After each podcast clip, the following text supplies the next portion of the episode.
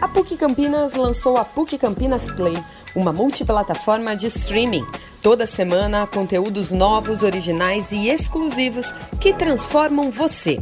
Uma oportunidade que abre possibilidades. Assine e tenha acesso imediato.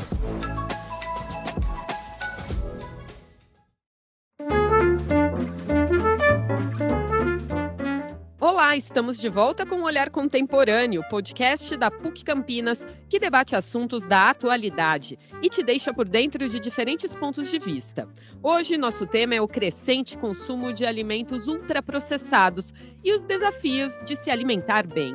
Um relatório global produzido por agências das Organizações das Nações Unidas revela que em 2020, 30% da população mundial não tiveram acesso à alimentação saudável.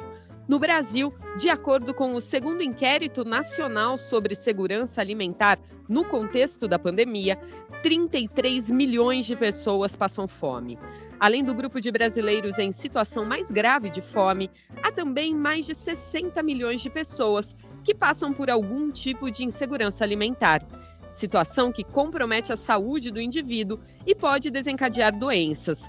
Outro dado que preocupa é que apenas 44% dos brasileiros se alimentam bem.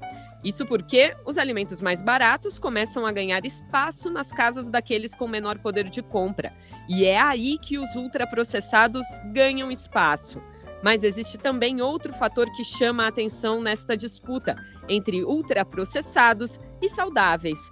Os anos de pandemia colocaram boa parte da população em casa, em uma rotina diferente que trouxe hábitos que seriam praticados apenas em períodos de final de semana, por exemplo, numa rotina diária. No caso das crianças, não havia o ambiente físico da escola, com educadores orientando e oferecendo uma melhor rotina de alimentação. Além disso, os pais precisaram se desdobrar entre home office e cuidados com os pequenos um prato cheio para o desenvolvimento da obesidade infantil e outros problemas.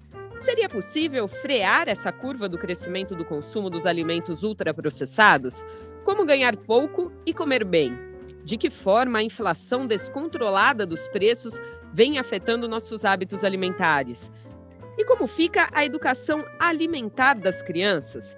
Esses dilemas e outras dúvidas nós vamos começar a desvendar agora. Eu, Adriana Almeida e minha colega Rafaela Ribeiro contamos com as participações da professora da Faculdade de Nutrição da PUC Campinas, Renata Aparecida Soriano Sancho, e de Walter Palmieri Júnior, doutor em Desenvolvimento Econômico pela Universidade Estadual de Campinas, a Unicamp, e responsável pelo perfil no Instagram Comida e Economia. Nós também vamos debater um pouco com a Lara Rosa Oliveira de Paula, estudante da Faculdade de Nutrição, que elaborou o e-book Alimentação Saudável para Crianças Dicas para toda a família. Para começar, eu queria agradecer à professora Renata e ao Walter por disponibilizarem aí um tempinho das suas rotinas para tratar desse assunto tão importante e num momento até preocupante devido à inflação que atinge o Brasil e diversas partes do mundo. Walter, eu queria começar é, pedindo uma ajuda sua para fazer uma análise de como é feita a composição dos preços dos alimentos, para a gente já tentar entender um pouco por que, que a comida anda ficando cada vez mais cara. Muito obrigado pelo convite, pela participação. É uma questão muito muito interessante essa de entender os preços dos alimentos.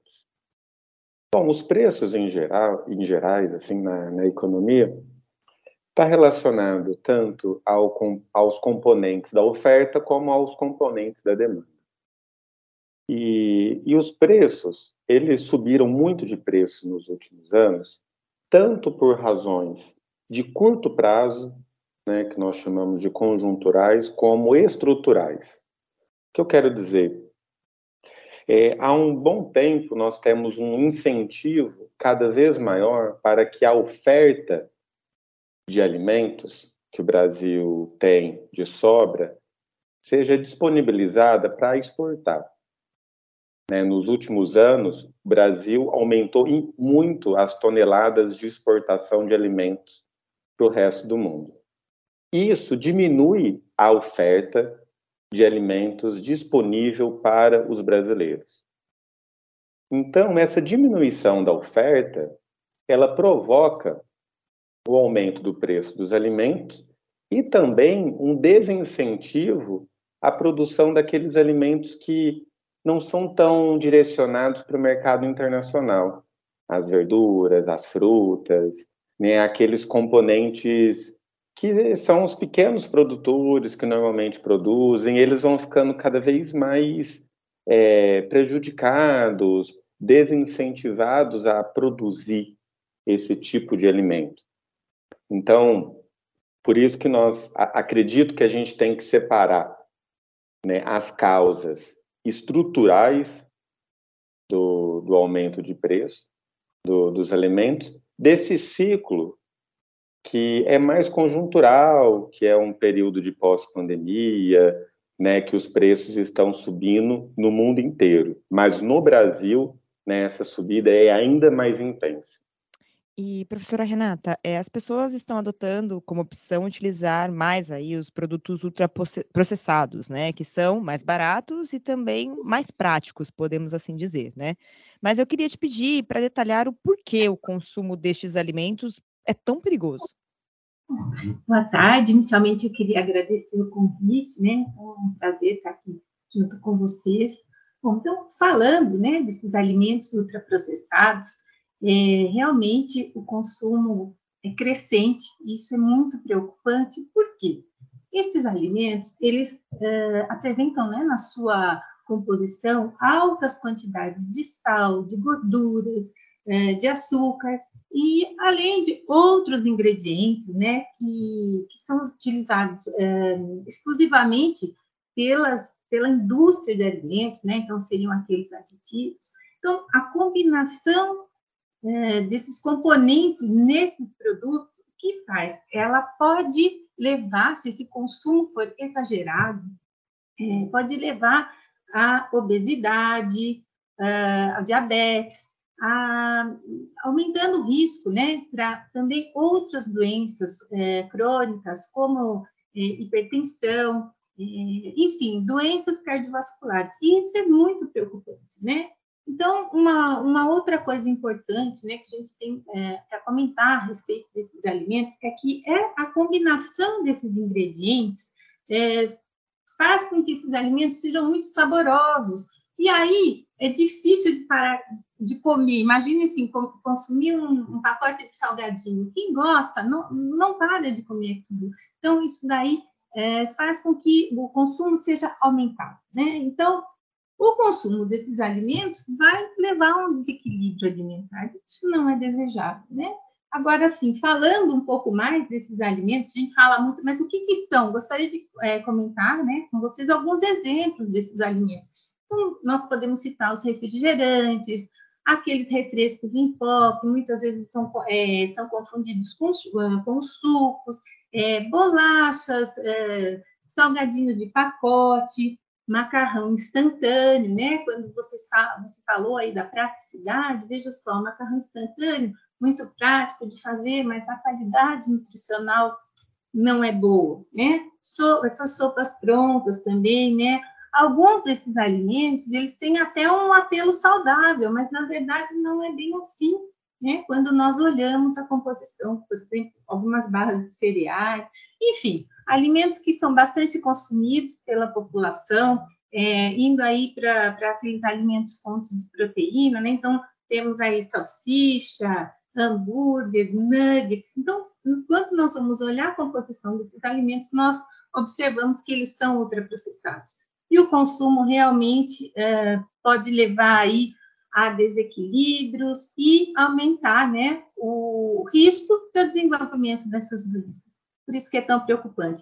E quando esse consumo é feito né, pelas crianças, isso é mais grave ainda. Professora Renata, daqui a pouquinho, inclusive, a gente vai é, ter uma fala aí de uma aluna sua que elaborou uma cartilha especialmente para as crianças. E eu queria voltar a uma pergunta é, para o Walter, porque o Walter tem um perfil no Instagram muito interessante com muitas informações a respeito de alimentação, é, de preços e a relação né, entre saúde, comida e também dinheiro. E nesse perfil, Walter, você coloca um dado muito preocupante sobre o consumo de frutas. as famílias de baixa renda consomem quatro vezes menos frutas do que as famílias de renda alta. E a inflação desses alimentos nos últimos quatro anos foi de 80%. Imagina, as frutas subiram 80% em quatro anos, enquanto a inflação geral do período foi de pouco mais de 28%. É, tem uma explicação para as frutas subirem tanto é, nesse período e existiria aí uma saída para baratear o produto? Você já falou de uma inflação típica agora de período de pandemia. as frutas também entram aí nesse pacote?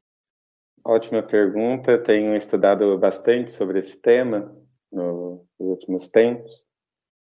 Bom, algo que eu tenho é, pesquisado é que os alimentos, até relacionando com o que a professora Renata disse, os alimentos in natura, né, frutas, hortaliças, têm subido de preço consistentemente num ritmo maior que o preço dos alimentos processados, ultraprocessados.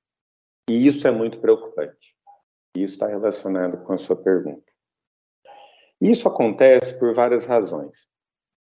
Primeiro, a indústria do ultraprocessado tem várias vantagens. Tem vantagens logísticas, né, de você conseguir produzir numa larguíssima escala um produto e produzir inúmeras unidades que faz com que o alimento dure durante muito tempo, né, que só acrescentar uma marca né, mas o custo dele é, é por unidade relativamente baixo, é, é beneficiado do baixo custo das commodities né, que servem como né, componentes desses alimentos e o, o próprio sabor artificial, né, as essências, tudo isso é relativamente mais barato que o alimento mais saudável, in natura. É, bom, só que por que que está acontecendo isso? Por que que as frutas, por exemplo, ou as hortaliças estão subindo de preço no ritmo maior? Porque cada vez mais eles estão, os produtores estão sendo expulsos das suas terras. Para o, os produtores que estão produzindo né, as frutas e as hortaliças. Por quê? Porque produzir soja, produzir milho, produzir açúcar, tudo aquilo que é para exportar é tão mais rentável para o grande produtor que, que vai fazendo com que o, o número de terras para plantar o alimento que nós dizemos de verdade, o arroz, o feijão, a fruta, a hortaliça, seja cada vez menor. Olha só um dado. Hoje, né, hoje, o número de hectares no Brasil para plantar soja, açúcar e milho, então só esses três produtos, é 11 vezes superior à quantidade de terras para produzir arroz, feijão, todas as frutas e todas as hortaliças. 11 vezes mais. E esse número está crescendo cada vez mais. Seria o caso de uma política pública, então, muito maior para se resolver é, um problema que, teoricamente, seria simples, né? Trocar uma, é, a terra de plantar soja por plantar maçã, por exemplo. Não, teria que haver uma, uma política pública maior para mudar isso. Exatamente. Acho que o problema, por ser estrutural, né, necessita de inúmeras políticas públicas em conjunto. Né? Políticas públicas que, é, que foram desmontadas né, é, infelizmente pelo governo atual, mas que incentiva o pequeno, o pequeno produtor. O pequeno produtor rural tem muitas dificuldades. Né? Aquele produtor que vai plantar o pepino, que vai plantar o chuchu, o tomate, a, a fruta que a gente vai comer, é, ele tem que ser incentivado. Né? Políticas públicas como é, o programa de merenda escolar é, ser comprado pelos né, é, justamente dos pequenos produtores, né, dar auxílio de crédito, financiamento, que normalmente quem tem na maior quantidade são os que já são muito grandes, que têm incentivo para exportar. Então, primeiro que tem que mudar essa correlação de forças, né, valorizar o pequeno, valorizar o que eu chamo de soberania alimentar. o povo, né, o povo brasileiro não está conseguindo decidir o que se produz e o que se consome de alimentos no Brasil hoje. E isso é muito grave. Aí volta a questão inicial das disparidades de renda. A fruta vai subindo cada vez mais de preço. Então, você vai tendo, infelizmente, um recorte de renda. Porque quem consegue comprar são as famílias que têm uma condição de dinheiro maior. Agora, a família que está com um problema de insegurança alimentar hoje, e no Brasil, mais da metade da população está com problema de insegurança alimentar, acaba sendo incentivado a consumir produtos mais baratos. E, e as frutas não, não são, né, acaba sendo uma prioridade nesse caso para muitas famílias por esse incentivo de preço. Professora Renata, e dentro, né, desse cenário tão preocupante, né, eh, existe alguma saída para gastar pouco e não parar de consumir, né, as frutas, os legumes, legumes, né, e verduras? Eh, e também queria que que a senhora falasse, né, qual seria a indicação média que um indivíduo precisa consumir, né, por dia desses alimentos, e quais produtos devem ser substituídos pelas frutas e verduras, né? Apesar deste cenário, existe uma saída aí para que a população, né, não não pare de consumi-los, né? Sim, olha, lembrando, é, comentando um pouco aí, né, no, Walter falou agora, então nós temos aí o programa de alimentação, Programa Nacional de Alimentação Escolar, onde as refeições são servidas na escola. Eu não poderia deixar de falar daqui em Campinas, né, que são oferecidas refeições muito equilibradas, muito boas, né, para as crianças, com oferta de frutas, legumes e verduras diariamente, né? É, quando nós falamos, é, retomando um pouquinho, né, é, o consumo de ultraprocessados, claro, é, muitos dos produtos eles têm um custo menor, mas uma coisa que chama a atenção é que muitas vezes as pessoas vão buscar esses alimentos pela praticidade. É muito mais fácil, né, abrir um pacote, colocar só alguma coisa para esquentar e estar pronta. É, é, preparar refeições equilibradas, às vezes dá um um, um, certo trabalho, né? E as pessoas preferem deixar isso aí um pouquinho de lado. Mas falando do uma estratégia, estratégias, né, para se economizar no, no, momento da compra desses alimentos, é primeira coisa, quando nós falamos aí, né, dos é, das frutas, verduras e legumes, nós temos que pensar aí, né, na sazonalidade desses produtos. Então, uma boa maneira de se economizar é comprando os produtos de época. E aí eu comento, é, nem é necessário ser um grande especialista, porque basta irmos ao supermercado, aos sacolões, nós vamos ver né, quais são os produtos é, que estão na época. Por quê? Porque eles estão mais baratos, eles estão mais bonitos, com melhor qualidade. Então, fazer essa escolha né, por esses produtos é, de uma maneira importante, ajuda a reduzir esses gastos, né? Uma outra coisa, é, nós temos aí, né, uh, supermercados, né, nesses locais que vendem esses produtos, é, se o consumidor fica atento, é, ele sabe que em uh, determinados dias da semana, esses produtos são vendidos com um preço menor. Então, seria interessante né, a pessoa saber, não, esse supermercado é, aqui perto da minha casa, em tal dia da semana, é, os, uh, os uh, as frutas, verduras, né, os legumes, eles têm um preço melhor. E aí a pessoa vai e adquire aquilo da semana dentro das possibilidades, né? Então, com relação a, a reduzir o, gasto com isso, essa é uma proposta. É, outra coisa é que, às vezes, né, no bairro, é, nós podemos observar que tem hortas, né? Então, a gente já compra direto do produtor. Aqui em Campinas tem aí um outro lugar que faz isso, então é possível, né? Nós pagamos mais barato, um produto mais fresco, que vai durar mais tempo.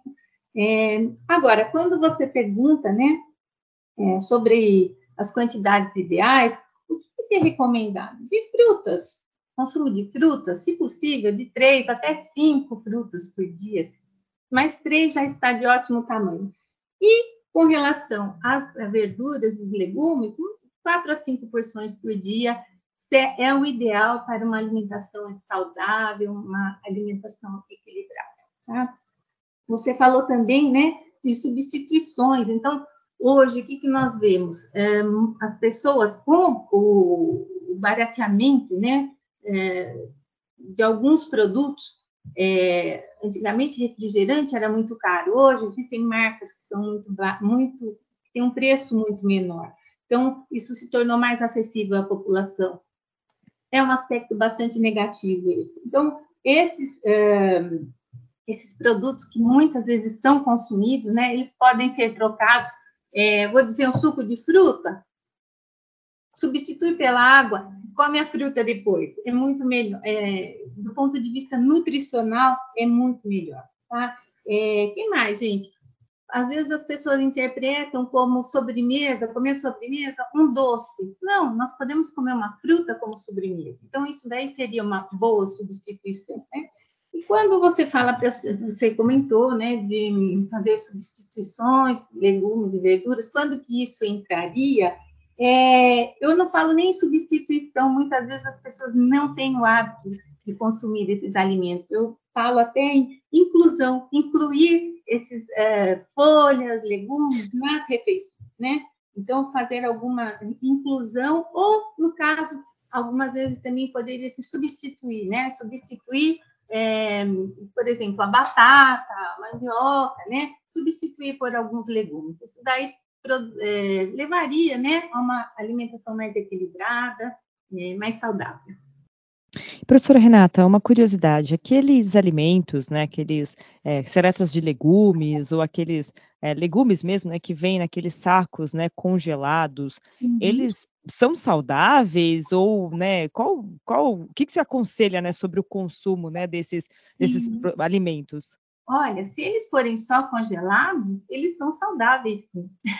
Uhum. Eles não têm adição de nenhum outro ingrediente, então é o que nós chamamos de alimentos é, de frutas, né? De, é, desculpe, de vegetais minimamente processados. Eles foram, eles apenas foram higienizados, né? Sanitizados, passaram por um processo de corte.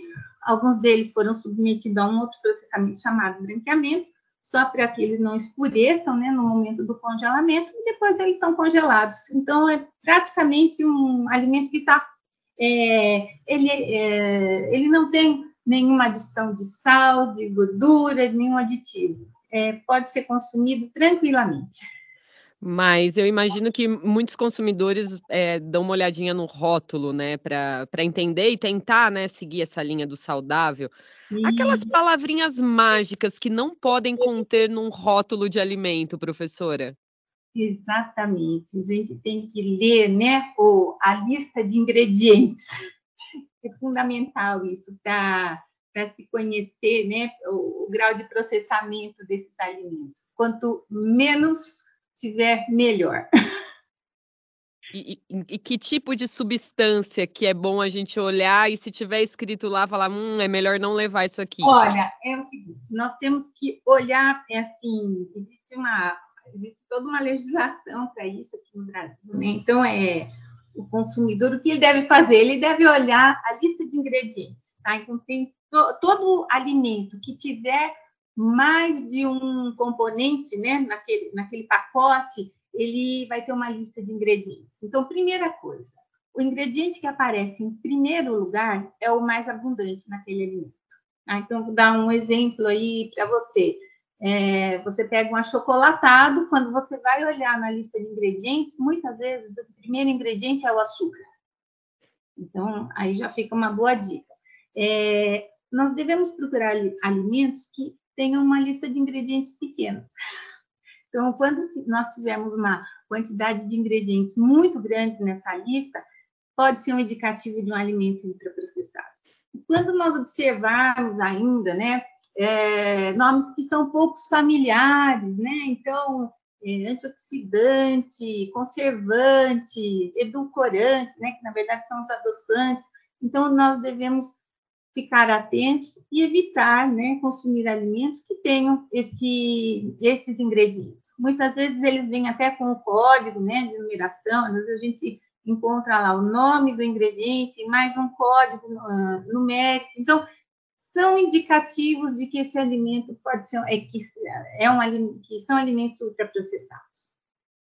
Interessante. E, e pensando no princípio de que menos é mais no caso desses consumos na hora de, da leitura dos rótulos do supermercado.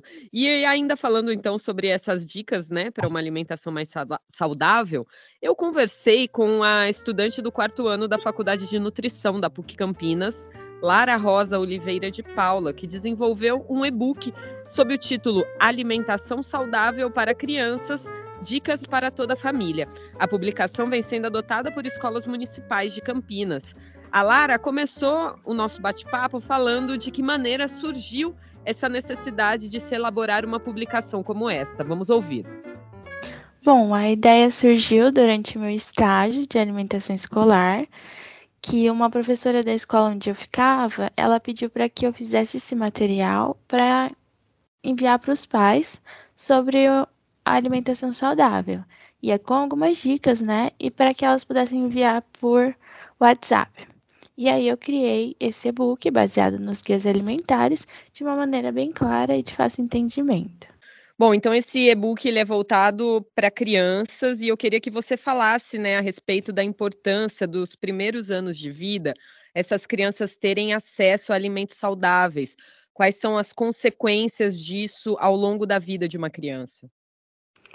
É, os dois primeiros anos de vida da criança são decisivos para o crescimento e desenvolvimento dela. E para crescer e se desenvolver de uma forma plena, a criança precisa de uma alimentação adequada e saudável. Além disso, é nesse período que os hábitos alimentares das crianças são formados.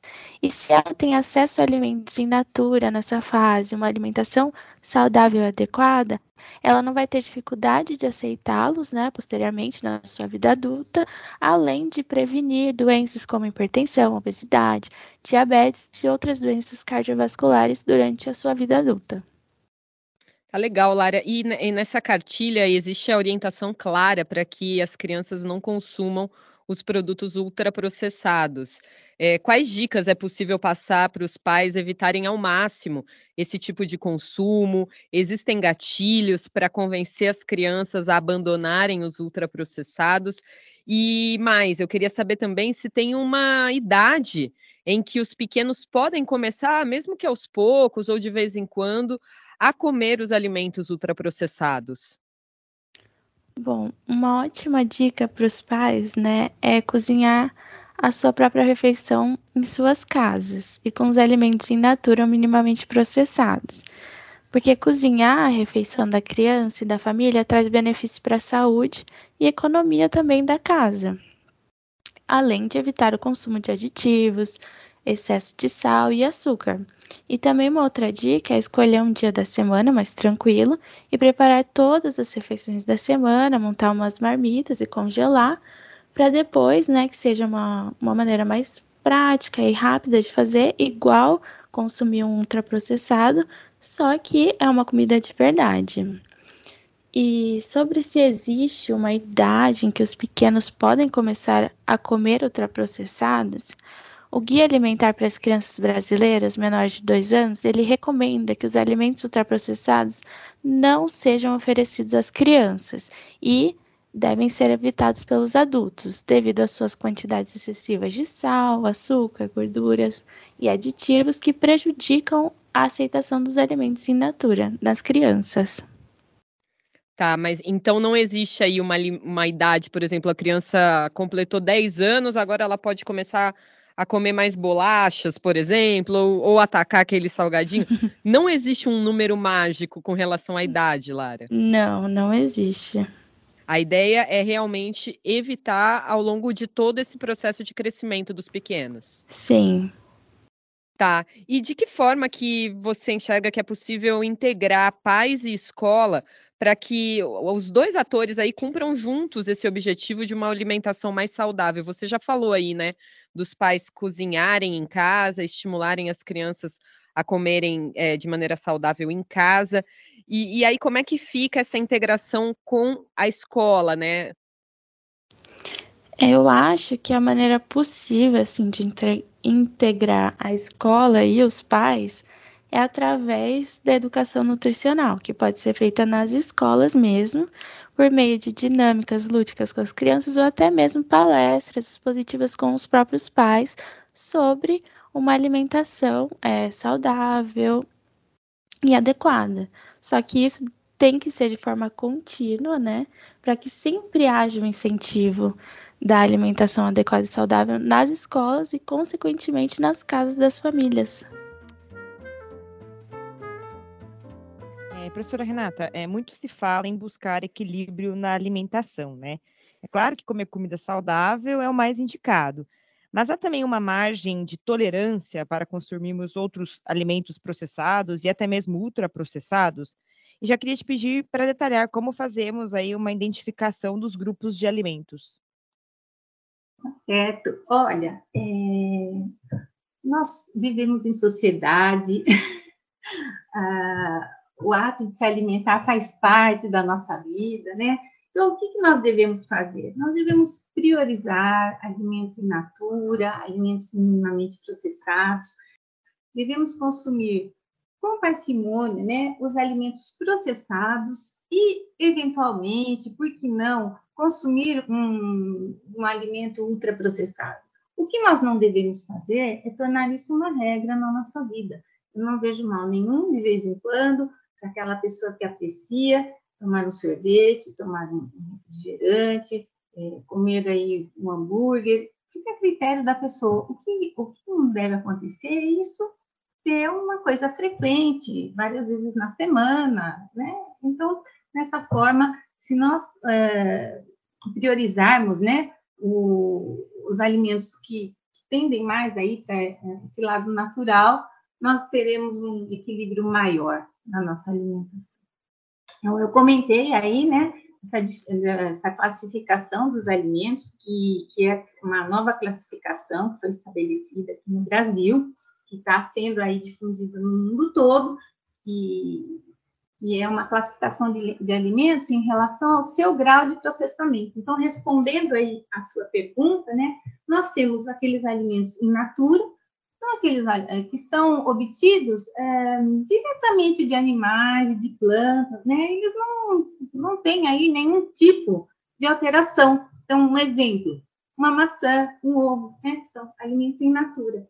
Alimentos minimamente processados. E a, a outra, é, um outro, uma outra classificação, né? São alimentos in natura, que eles foram submetidos a alguns processos, como lavagem, corte, congelamento, né? Mas eles não tiveram adição de nenhuma, uh, de nenhuma outra substância na sua, no, na, naquele alimento original. Tá? Então, voltando aí, é aquele alimento congelado que a, que a Adriana perguntou aí agora há pouco, né? Aí nós temos os alimentos processados, que são é, alimentos que tiveram né, a adição de sal ou de açúcar né, na, na sua composição, e se essa adição vai é, melhorar o sabor, vai aumentar a conservação. Então, para ficar mais claro aí, é, dando um exemplo, seriam aquelas conservas de, de legumes, uh, as frutas em calda, né? Então, esses alimentos aí a gente já tem que maneirar no consumo, e temos aí os alimentos ultraprocessados, né? Que são produzidos industrialmente, né? Que eles têm aí uma grande quantidade de ingredientes, e só recordando um pouquinho, né? Ricos em sal, em açúcar, em gorduras, né? E com uma grande presença de aditivos. Agora, Walter, é uma pergunta mais abrangente envolvendo as corporações. As grandes indústrias de alimentos, elas podem prejudicar o consumo dos alimentos saudáveis ou você enxerga que podem, na verdade, ser aliadas essas corporações nesse processo aí, tentando melhorar a alimentação das pessoas? Obrigado pela pergunta, Adriana. Eu, eu acredito que a grande indústria, a monopolista, ela hoje em dia ela mais prejudica do que contribui para um avanço.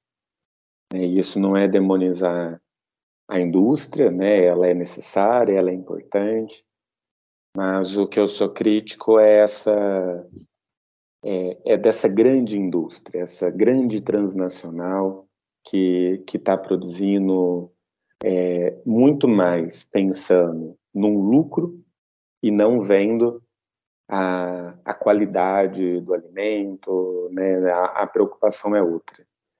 Eu penso, fiz isso, uma postagem sobre isso no, no meu canal, mostrando que, no meu entender, existe até uma contradição entre a finalidade da grande indústria e da finalidade da nutrição. Porque a, a nutrição, né, a regra de ouro, segundo o nosso guia alimentar, é que a gente tem que comer os alimentos, como a professora Renata disse, é, minimamente processados, in natura. Né? Quanto mais in natura, melhor é para a nossa saúde. Só que para a grande indústria, quanto mais processado, ultraprocessado é um alimento, mais vantajoso, maior o lucro tende a ser. Por exemplo, uma lasanha congelada, né, a margem de lucro que se tem é muito maior. E, e acredito que a, a indústria ela, ela prejudica também na elaboração do sabor. Porque gosto é construído socialmente, é um elemento cultural. Se nós, é, se nós aprendemos a, a gostar mais do ultraprocessado, que é muito fácil, porque é muito sedutor, não apenas por causa do grande poder de publicidade. Né? Você vê é, publicidade de bolacha recheada, de chocolate, de sorvete, de miojo, de é, de lasanha congelada a todo instante na TV, mas você não vê propaganda de beterraba, de abobrinha. Você não tem. Por quê? Porque não é tão rentável. Não vai, não vai ter um grande capitalista produtor de, é, de abobrinha para ter tanto dinheiro para veicular tanta publicidade. A, a indústria não tem apenas a publicidade como arma, que já é suficiente, né, a grande. Ela tem especialistas na área de engenharia de alimentos, de química, para justamente construir o sabor de um produto para aquela criança, para aquele adulto. Oh, então, vamos fazer um teste. A gente tem que construir a melhor textura possível, o melhor gosto possível, a melhor cor possível para agradar aquela criança. E eles vão é, conseguir, vão usar o máximo de tecnologia possível para produzir esse alimento. E é óbvio que esse alimento vai ser mais sedutor do que outros para essa criança. Por isso que a educação de paladar, de gosto, é cada vez mais essencial para lidar com essa questão. Até lembrei, enquanto eu estava falando, de algo que aconteceu há muito tempo atrás. Meu sobrinho, que hoje tem 20 anos, na época tinha 10, ele não. Eu fiz suco de laranja natural, laranja estava docinha, fresquinha, fiz o suco na hora e ele falou que ele não gostava. E, e eu, mas como assim você não gosta? É muito bom. E ele não queria experimentar. Aí eu, mas você gosta desse suco, né, artificial, esse é, de, de laranja? Gosto. Eu tomo bastante. Aí eu tentando explicar, olha, mas é, eles tentam emular, copiar artificialmente o sabor do natural. Como que você gosta mais? Aí eu fui entender, né, que tem uma questão da textura, bati no, no liquidificador, coei, e ele começou a gostar. O que eu quero dizer é, é, é necessário uma educação e, e não é fácil. Né? Não é fácil lidar com essa colonização do sabor que a grande indústria ela provoca. Walter, aproveitando, né, a gente já conversou um pouquinho sobre essa questão do pouco consumo, né, de frutas, legumes, verduras, né, por conta realmente do aumento aí, né, do preço, né, desses alimentos. Mas outra coisa que vem também aumentando e, e carecendo cada vez mais no, no prato do brasileiro, podemos dizer assim, é o arroz e o feijão, né, que é o básico também, que está ficando cada vez mais caro e cada vez mais deixado de lado também, digamos assim, a comida de verdade, né.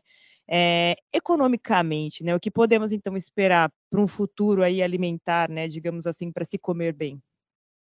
Bom, o, eu acho que o arroz e feijão é algo é algo que o Brasil tem culturalmente de muita importância, porque porque culturalmente, quando a gente fica um tempo sem comer arroz e feijão, a gente até pensa, né? Nossa, eu quero comer uma comida de verdade, eu quero almoçar de verdade, né? Um lanche, alguma coisa que, que foge muito disso.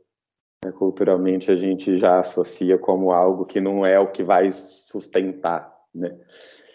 E, e eu acho que o arroz e feijão ele tem que ser preservado, né? Como um elemento cultural. É claro que as famílias de classe de, de renda mais baixa, quando tem um aumento de renda, o consumo de arroz e feijão cai. E, isso eu vejo como algo positivo. As famílias é, querem também uma diversidade alimentar. Não querem ter que comer o arroz e feijão todos, todas as refeições de almoço e janta. Né? Ninguém quer isso. Que a diversidade é, dos alimentos é bom não só nutricionalmente, mas é, as pessoas gostam, né, socialmente, de, de, variar, de experimentar coisas novas. Mas o, o, arroz e o feijão tem que ser preservado, tem que ter um cuidado. E, e é, tinha falado antes de políticas públicas, são inúmeras políticas públicas que têm que ser retomadas e criadas. Né? O nosso banco, nós tínhamos um banco de dos cereais, né, que nós produzíamos, como por exemplo arroz, que né, um, um banco público que sempre tinha um estoque de arroz para que no momento que o arroz estivesse subindo, né, você tem essa quantidade, você tem esse estoque para que o arroz não suba tanto. Hoje, nós temos o menor estoque, o estoque está zerado. Isso não acontecia há 20 anos. Então, é um desmonte dessas políticas. E tem que ser o contrário. Ao invés de desmontar, você tem que incentivar. Você tem que fazer com que o arroz e o feijão, tá, eles são baratos em relação, em geral, a outros alimentos, mas tem que ser muito barato, porque é, o, o, arroz e feijão é até sinônimo do, do básico, né? Então, é o arroz e o feijão tem que estar tá garantido, tem que ser acessível a todos. E isso é, requer inúmeras políticas, desde incentivo, né, para começar, um incentivo para o pequeno produtor de arroz e feijão no país. Ele tem que ser incentivado. Ele não pode, através de, de desincentivos econômicos, a querer não produzir mais esses alimentos e produzir outros que vão dar um retorno maior, por exemplo, para exportar. Então, a gente tem que estar atento a esse nicho. Mas, Walter, você é, falar de políticas públicas é algo a médio e longo prazo. E eu escuto alguns é, economistas dizendo que 2022 realmente vai ser um ano mais difícil e depois a tendência é economicamente a situação melhorar. Você é otimista com relação a isso, é, na questão da inflação dos alimentos? Bom, algo que é muito importante é, é, a, é uma combinação de preço com renda. Por exemplo, o, o, o preço dos alimentos né, nos últimos anos realmente subiu mais. Mas de 2006 até 2014, os preços foram se elevando. Só que o salário mínimo, né, o salário médio das pessoas, se elevou num nível maior. O desemprego caiu. Né? Os, os empregos que foram gerados foram de melhor qualidade, mais, mais formais, com uma estabilidade maior, uma insegurança no trabalho menor. É, então, primeiro que eu acho que a gente tem que ver essas duas coisas simultaneamente. O que nós temos hoje é uma combinação catastrófica de baixa renda, de altíssimo desemprego, com preço de alimentos muito elevado. Né? Isso é algo fundamental que a gente tem que lidar. E, e acredito que é possível, sim. Né? É, o futuro ele é, ele está para ser construído. Né? O, o futuro ele é aberto, muita coisa pode acontecer. Acho que é, que se tivermos essa continuidade que nós tivemos nos três últimos anos de política pública em relação à geração de renda, emprego e controle de preço de alimentos, se você tiver essa continuidade, a tragédia vai ser maior. Mas é possível interromper essa tragédia, é possível fazer com que realmente é, a economia ela ganhe um novo impulso e faça com que a insegurança alimentar que hoje está né, tá tão presente nos lares brasileiros é, tenha uma, uma reviravolta e, e, caia consistentemente nos próximos anos. É, acho que é, é, a, a, então acho que é isso. Né, é um debate nacional. A gente tem que pensar no, nos projetos e, e o que você falou, tanto pensando no longo prazo, médio e longo prazo, como no curto prazo. No curto prazo, nós temos que criar políticas públicas para lidar com as pessoas que estão em situação de fome, que, ao meu ver, não tem nada mais preocupante para uma sociedade do que a sua população está passando fome. Porque isso não, não dá para esperar, não, não dá para ser mês que vem. Né? Isso é para hoje. Ah, é, é, é importante a gente analisar com a é, de, a, a essa situação catastrófica, mas também queria falar da importância de, de muitas instituições e pessoas que lutam para que esse problema seja atenuado. São muitas instituições, pessoas, pesquisadores que que estão nesse momento juntos para tentar pensar em políticas públicas, pensar em lidar. Só que o governo federal né, ele tem que auxiliar, ele não pode ser um, um agente que joga contra, ele tem que, ser o contrário, ele tem que ser um articulador dessas políticas. Legal. Caminhando para o fim aí do nosso programa, né? Então eu queria que é, vocês dois, né, dessem dicas para os nossos ouvintes, para os nossos ouvintes, né, de como que eles podem aí, né, é, comer bem e gastar pouco, ou pelo menos, né, comer dentro daquilo que está no orçamento, mas comer a famosa comida de verdade? É, eu gostaria é, de fazer um comentário, assim, dizendo que é, as escolhas têm que ser bem feitas e as, e as pessoas orientadas para isso. Primeiro, por quê? Porque a indústria ela não produz só alimentos ultraprocessados. A indústria de alimentos tem um papel muito importante em é, distribuir alimentos para um país tão grande como o nosso, né? Gera uma geração de empregos muito grande, né? É uma das uma das indústrias que mais gera empregos aqui no Brasil. Então, é, essa indústria é importante por causa disso, por causa dessa distribuição de alimentos, senão muitos alimentos seriam perdidos. O que, que é importante? Que as pessoas saibam diferenciar né, alimentos de boa qualidade e alimentos de qualidade ruim. Então, isso é, um, é uma mensagem que eu gostaria de passar aí para as pessoas. E também uma mensagem de achar que as coisas vão melhorar, sim. Eu acho que o que está acontecendo aqui no Brasil é uma coisa assim de, de inflação, é, da população com dificuldade, é uma coisa que está acontecendo também em outros países, né? Nós passamos aí por uma situação inimaginável, né, no, no mundo todo por conta da pandemia, mas eu acho que nós temos que ser otimistas e, e acreditar que as coisas vão melhorar e fazer por bem para que tudo isso melhore. Tá? Então, isso daí era uma uma mensagem que eu gostaria de deixar. E com relação né, a como, como que as pessoas podem se alimentar melhor, é, gastar menos. Então, olha, eu acho que a palavra-chave para isso é o planejamento.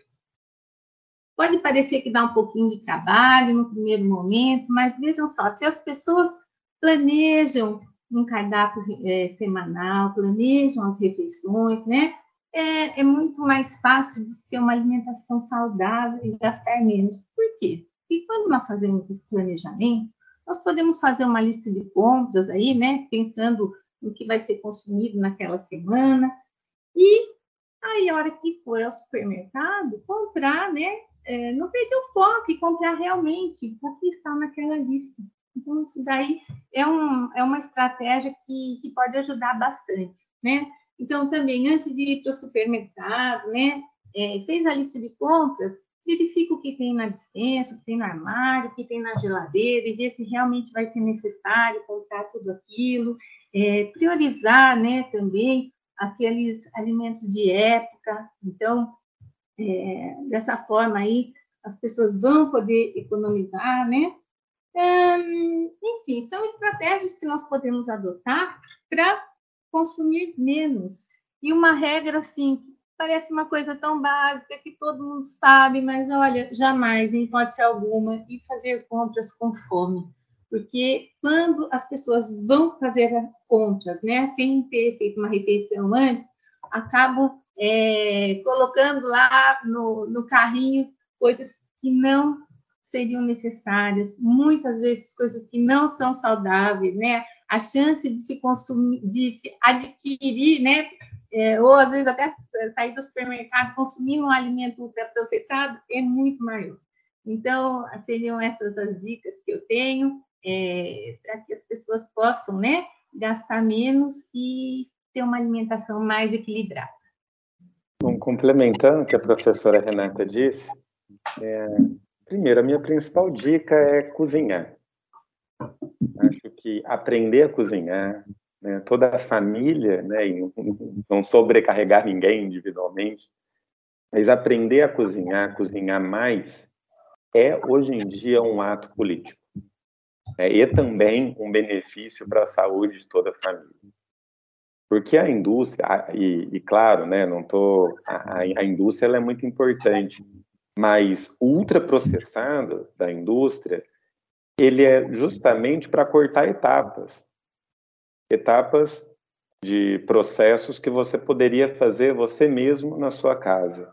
Então, se você cozinha, se você aprende a cozinhar, e hoje né, a disponibilidade de pessoas ensinando o máximo de receitas possíveis na internet é muito, muito grande. Quanto mais a gente cozinha, mais diverso é a nossa alimentação e mais a gente consegue fugir do ultraprocessado né, de uma forma muito natural. E algo aliado a isso, que também relacionado ao que a Renata disse, de, de procurar os alimentos que estão na, em época, eu, eu acredito que que o que mais prejudica as pessoas a comprarem coisas da época é essa redução de ingredientes, de tipos de alimentos que a família gosta. Então, se a gente é, se esforça para gostar de mais coisas, de mais tipos de frutas, de mais tipos de hortaliças, legumes, de leguminosas, é, melhor é. Por quê? Porque você vai na feira, se uma pessoa só compra mamão, maçã e banana, são só essas três frutas que a família compra. Tá, às vezes, nesse mês, mamão está o dobro do preço. Faz parte né, de, um, de um ciclo do preço né, da época dele de estar tá mais caro. Mas se a pessoa não gosta de nenhuma outra fruta, além dessas três, é o que sobra. Não tem muito substituto. Agora, se o paladar ele é mais diverso, nossa, vai ter alguma fruta da estação, vai ter uma hortaliça da estação. Ah, abobrinha hoje está caro, cenoura hoje está caro. Tem outras coisas. Né? O, o paladar fica mais rico e isso está associado com essa questão de cozinhar. Porque às vezes a gente é, pensa, nossa, essa verdura está em conta, está barata, mas eu não, não sei nenhum prato, não sei como usar. na internet você acha, né? Você acha várias receitas sobre qualquer um dos ingredientes que você encontra na feira. Tá ótimo, ótimas dicas de vocês dois e é, eu complemento aqui dizendo que a cozinha também pode virar uma terapia para muita gente aí, porque acaba sendo uma atividade muito interessante, né, para se aprender. É, e aí, né, pensando é, ao longo de toda a vida, é algo que vai te deixar muito mais saudável. E é, incremento ainda a dica que a Lara deixou sobre é, fazer com planejamento, de repente você congelar sua comida, ao invés de você tirar do freezer um congelado que veio do supermercado, você mesmo pode cozinhar sua comida e congelar. Ah, mas não tenho tempo. Então, é, planeje, né? Como a Renata falou, é, para cozinhar, congelar e ao longo da semana aí não perder tanto tempo, não ficar sobrecarregado e recorrer a esses ultraprocessados. Então, ficam aqui as dicas é, e também alguns argumentos para se gastar menos. Eu queria agradecer de novo muito a professora da Faculdade de Nutrição da PUC Campinas, Renata Aparecida Soriano Sancho, e ao Walter Palmieri Júnior, do, doutor em Desenvolvimento Econômico pela Universidade Estadual de Campinas. Obrigada pela participação de vocês e nós ficamos por aqui. Mas você pode acompanhar todos os episódios do Olhar Contemporâneo nas principais plataformas de áudio e na página puc-campinas.edu.br barra podcast. Se você quer compartilhar alguma sugestão ou crítica conosco, não deixe de enviar o seu e-mail para podcast.puc.puc-campinas.edu.br. E agora você fica com as dicas do olhar.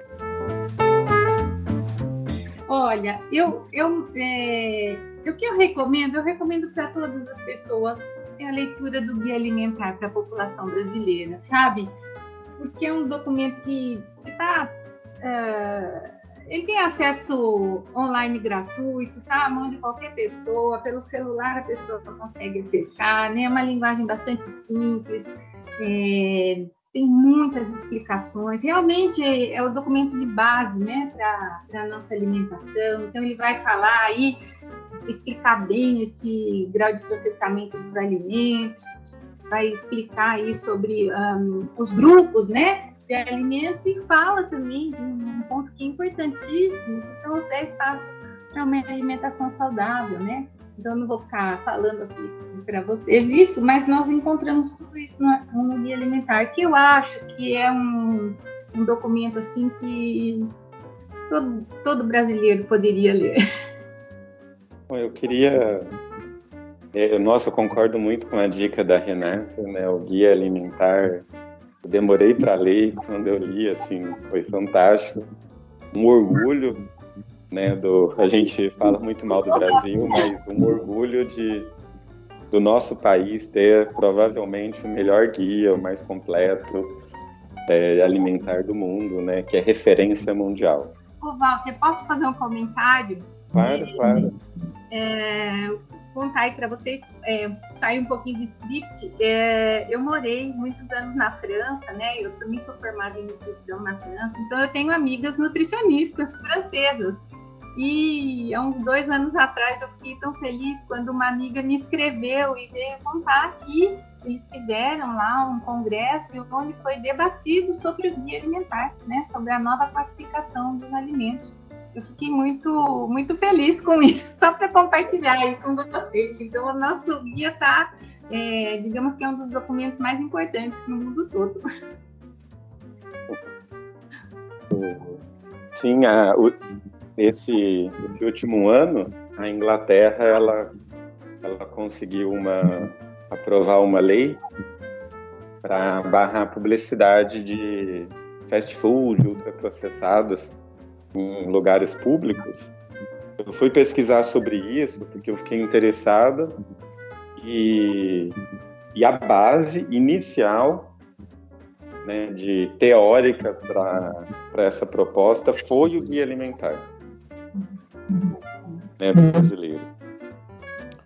E então, além do guia, né, eu quero recomendar um livro que chama é, Nutricionismo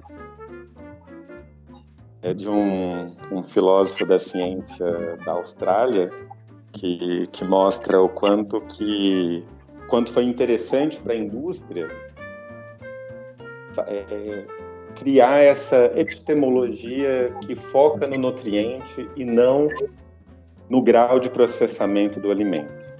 Né? É algo que, pelo menos para mim, assim, abriu uma chave muito importante para compreender essa área do conhecimento.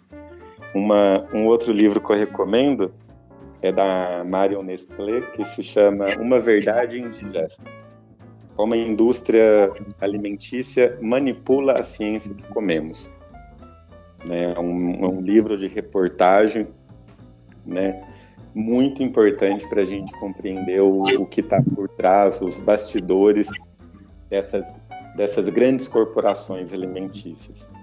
Mas também algo né, um pouco mais leve, é, já que eu falei, terminei falando dessa, da importância de cozinhar, é, recomendo muito um livro que um livro e uma série que se chama Sal, Gordura, Ácido, Calor.